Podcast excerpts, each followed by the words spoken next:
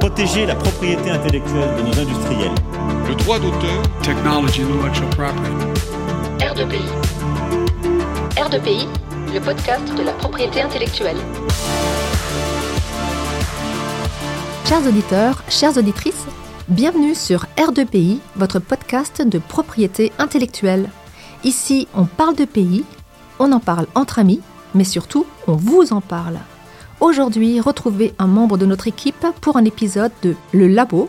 Bonne écoute Bonjour à toutes et à tous, euh, bienvenue pour ce nouvel épisode du Labo. Je suis Julie Daguerre, doctorante et assistant-chercheur au CEPI. Le CEPI est actuellement présent à la réunion annuelle de l'INTA 2023 à Singapour. Et pour faire suite à la conférence sur la contribution de l'OAPI et de l'ARIPO au développement de la propriété intellectuelle et de la création d'un environnement propice aux affaires en Afrique, qui a lieu dans le cadre de cet annuel meeting, j'ai l'honneur de recevoir aujourd'hui M. Denis Boussou, directeur général de l'OAPI. Bonjour Monsieur Boussou. Oui, bonjour. Merci d'avoir accepté d'être notre invité à nouveau pour parler de la propriété intellectuelle en Afrique. Alors, première question, pourquoi est-ce que votre présence à l'INTA est-elle importante et pourquoi euh, avez-vous fait cette conférence avec euh, l'ARIPO? Oui, merci beaucoup. Ben, Permettez-moi d'abord de, de, vous remercier pour cette invitation à participer pour la deuxième fois à cette émission qui est très instructive pour nos usagers, pour l'OAPI. Euh, L'INTA est un regroupement de titulaires de, de, droit, un important regroupement, et il est important pour un office de propriété industrielle tel que l'OAPI, tel que l'ARIPO, euh, d'être présent euh, pour présenter un peu leur système à, à ses usagers. Et donc cette rencontre est l'occasion pour nous de présenter ce que nous faisons, les services que nous pouvons rendre aux, titulaires des, marques. Et l'OAPI et l'ARIPO, pour la petite histoire, représentent euh, 39 pays sur 54 euh, en Afrique. Donc il est important que ces deux, ces deux offices soient présents à l'INTA et surtout montrer non pas leurs différences, mais leur complémentarité en matière de protection de la propriété intellectuelle. Et au sujet de cette complémentarité, donc pour ceux qui ne le savent pas, on a deux systèmes qui coexistent sur le continent africain, donc l'OAPI qui est votre institution et l'ARIPO. Est-ce que vous pouvez nous exposer brièvement un peu euh, bah, les caractéristiques de chacun de ces offices Comment est-ce que vous coexistez ensemble? Oui, les deux offices, euh, disons que l'OAPI est la plus ancienne, euh, puisqu'elle a été créée en 1962. Et au départ, l'OAPI regroupait essentiellement des pays d'expression francophone, euh, ce qui a fait que quelques années plus tard, en 1976, les pays d'expression anglophone ont également mis en place euh, une structure similaire à l'OAPI. Mais il y a une différence dans, dans le fonctionnement euh, de l'OAPI et de la RIPO. S'agissant de l'OAPI, l'OAPI est un système véritablement intégré dans la mesure où l'OAPI est un office communautaire et un office de chaque État membre, si bien que les titres délivrés par l'OAPI s'appliquent euh, automatiquement dans chaque État membre sans besoin euh, qu'il y ait une désignation par la suite. Euh, à l'opposé, l'ARIPO est composé d'un certain nombre d'États membres, 22, mais a opté pour le système de la désignation de chaque État membre, si bien que euh, le déposant au niveau de l'ARIPO est obligé de confirmer euh, le choix du pays dans lequel il souhaite être euh, protégé. Très bien. Et donc, vous êtes l'auteur de plusieurs rapports publiés par l'OMPI sur les stratégies de propriété intellectuelle dans les divers pays africains. Comment est-ce que l'OAPI soutient l'innovation et la croissance des entreprises sur le continent?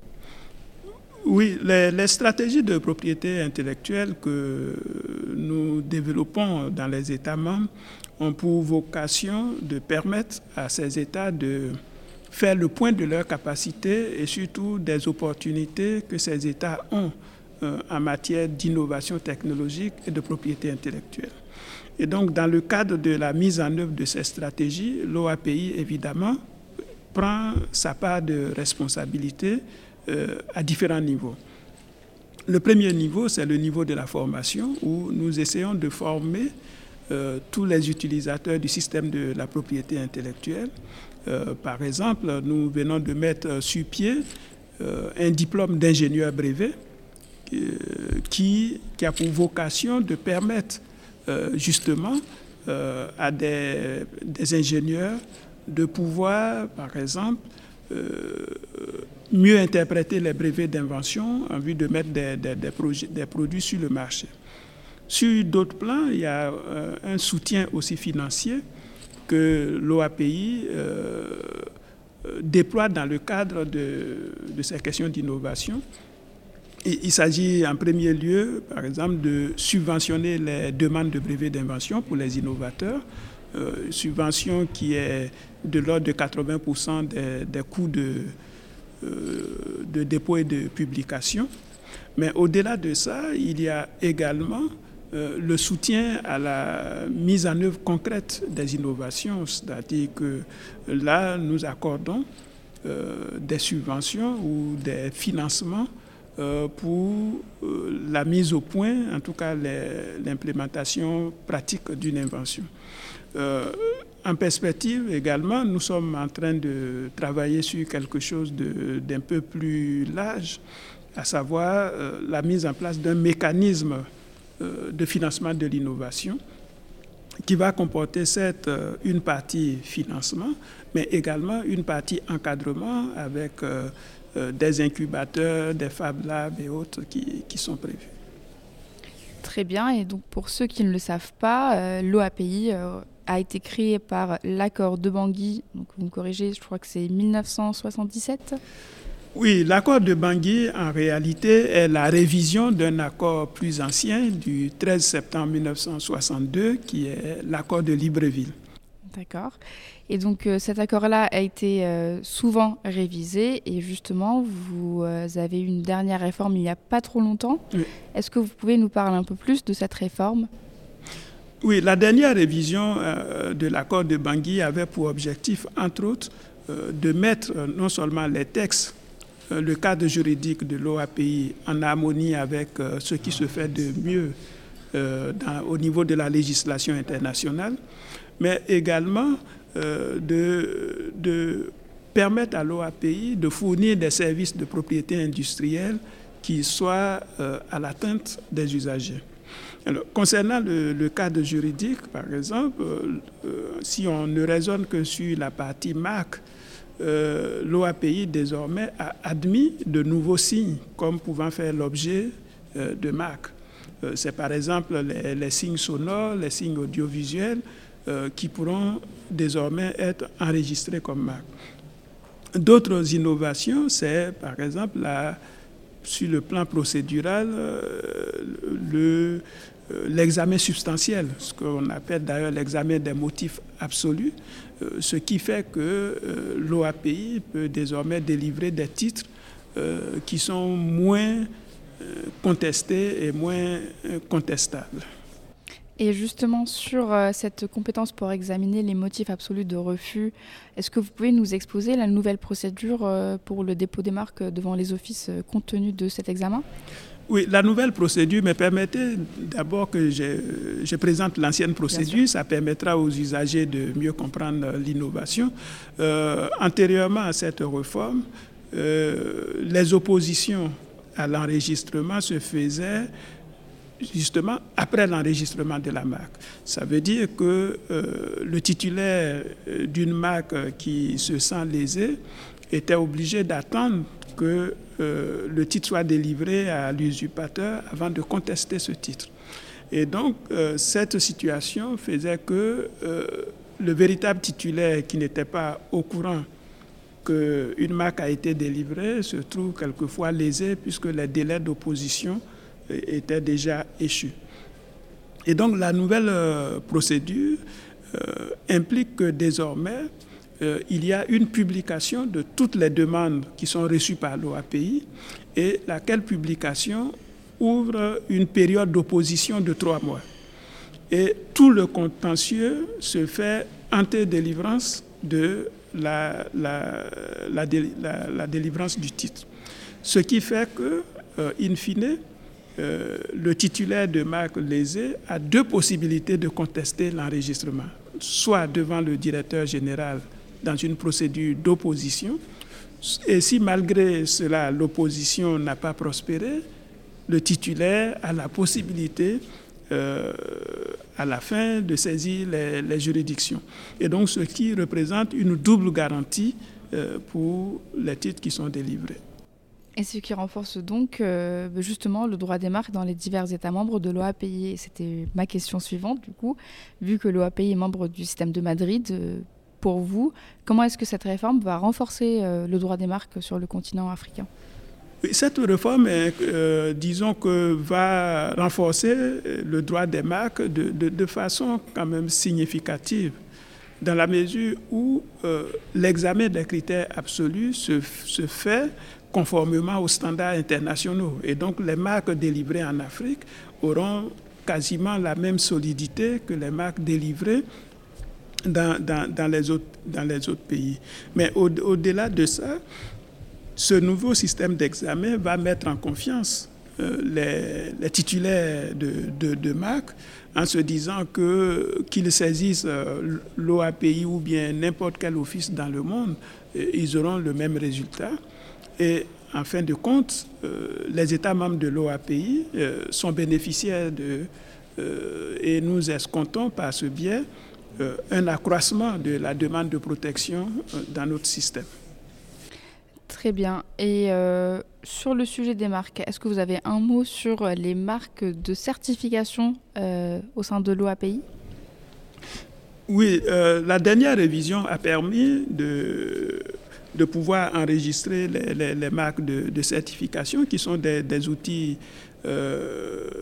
très importants, aussi bien pour, pour les entreprises que pour nos États. Et ces, marques de certification viendront en quelque sorte euh, ajouter un élément qualitatif euh, aux enregistrements des signes que nous avons.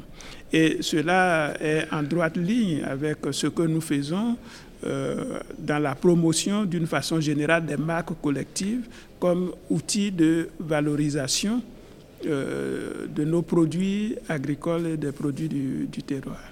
Et sur le sujet de ces produits agricoles et de terroir, euh, on le sait tous, l'Afrique est extrêmement riche oui. avec toute la biodiversité. Est-ce que vous pouvez nous faire état de, des savoirs traditionnels, peut-être même des indications géographiques de certains euh, produits?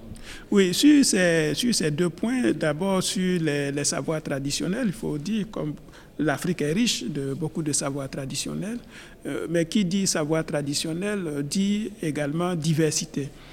C'est la raison pour laquelle euh, l'OAPI a choisi l'option euh, d'encourager les États à légiférer dans ces domaines selon leur sensibilité. Et, donc, pour ce faire, l'OAPI a mis à la disposition des États membres euh, des lois types qui leur serviront d'inspiration au cas où ils veulent avoir une législation particulière dans ce domaine.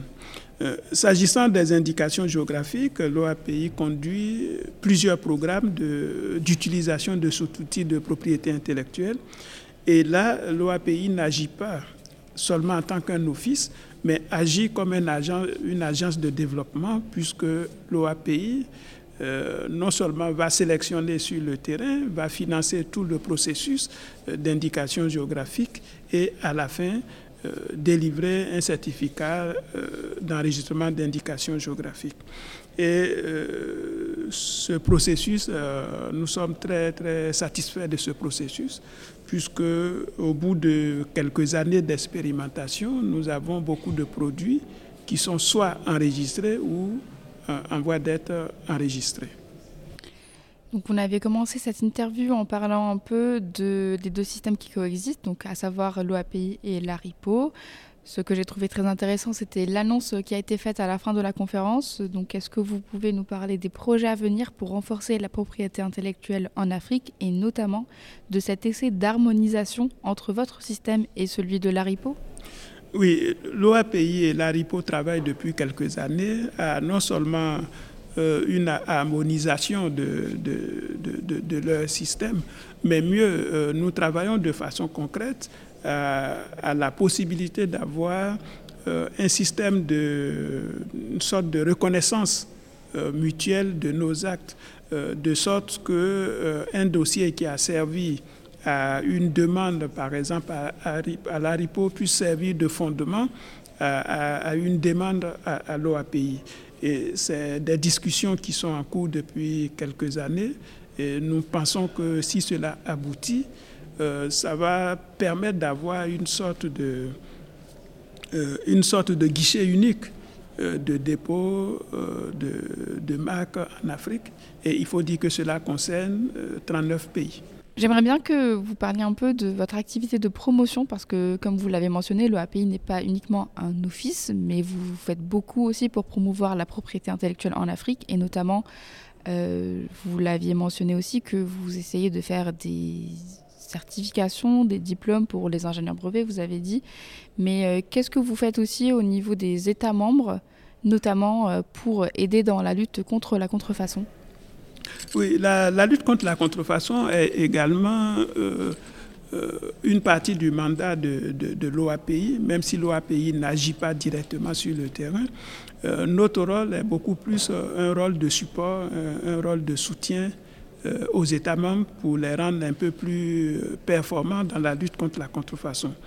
Et donc, dans ce contexte-là, il y a un certain nombre d'actions qui sont déployées, qu'on peut classer en deux ordres il y a l'action de formation, de renforcement des capacités euh, que nous menons euh, soit en formation continue, euh, soit en formation initiale. Donc en formation continue, c'est des séminaires, c'est des ateliers que nous organisons pour les magistrats, pour les policiers, pour les douaniers. En formation initiale, nous avons initié depuis quelque temps un programme de formation dans les écoles de magistrature.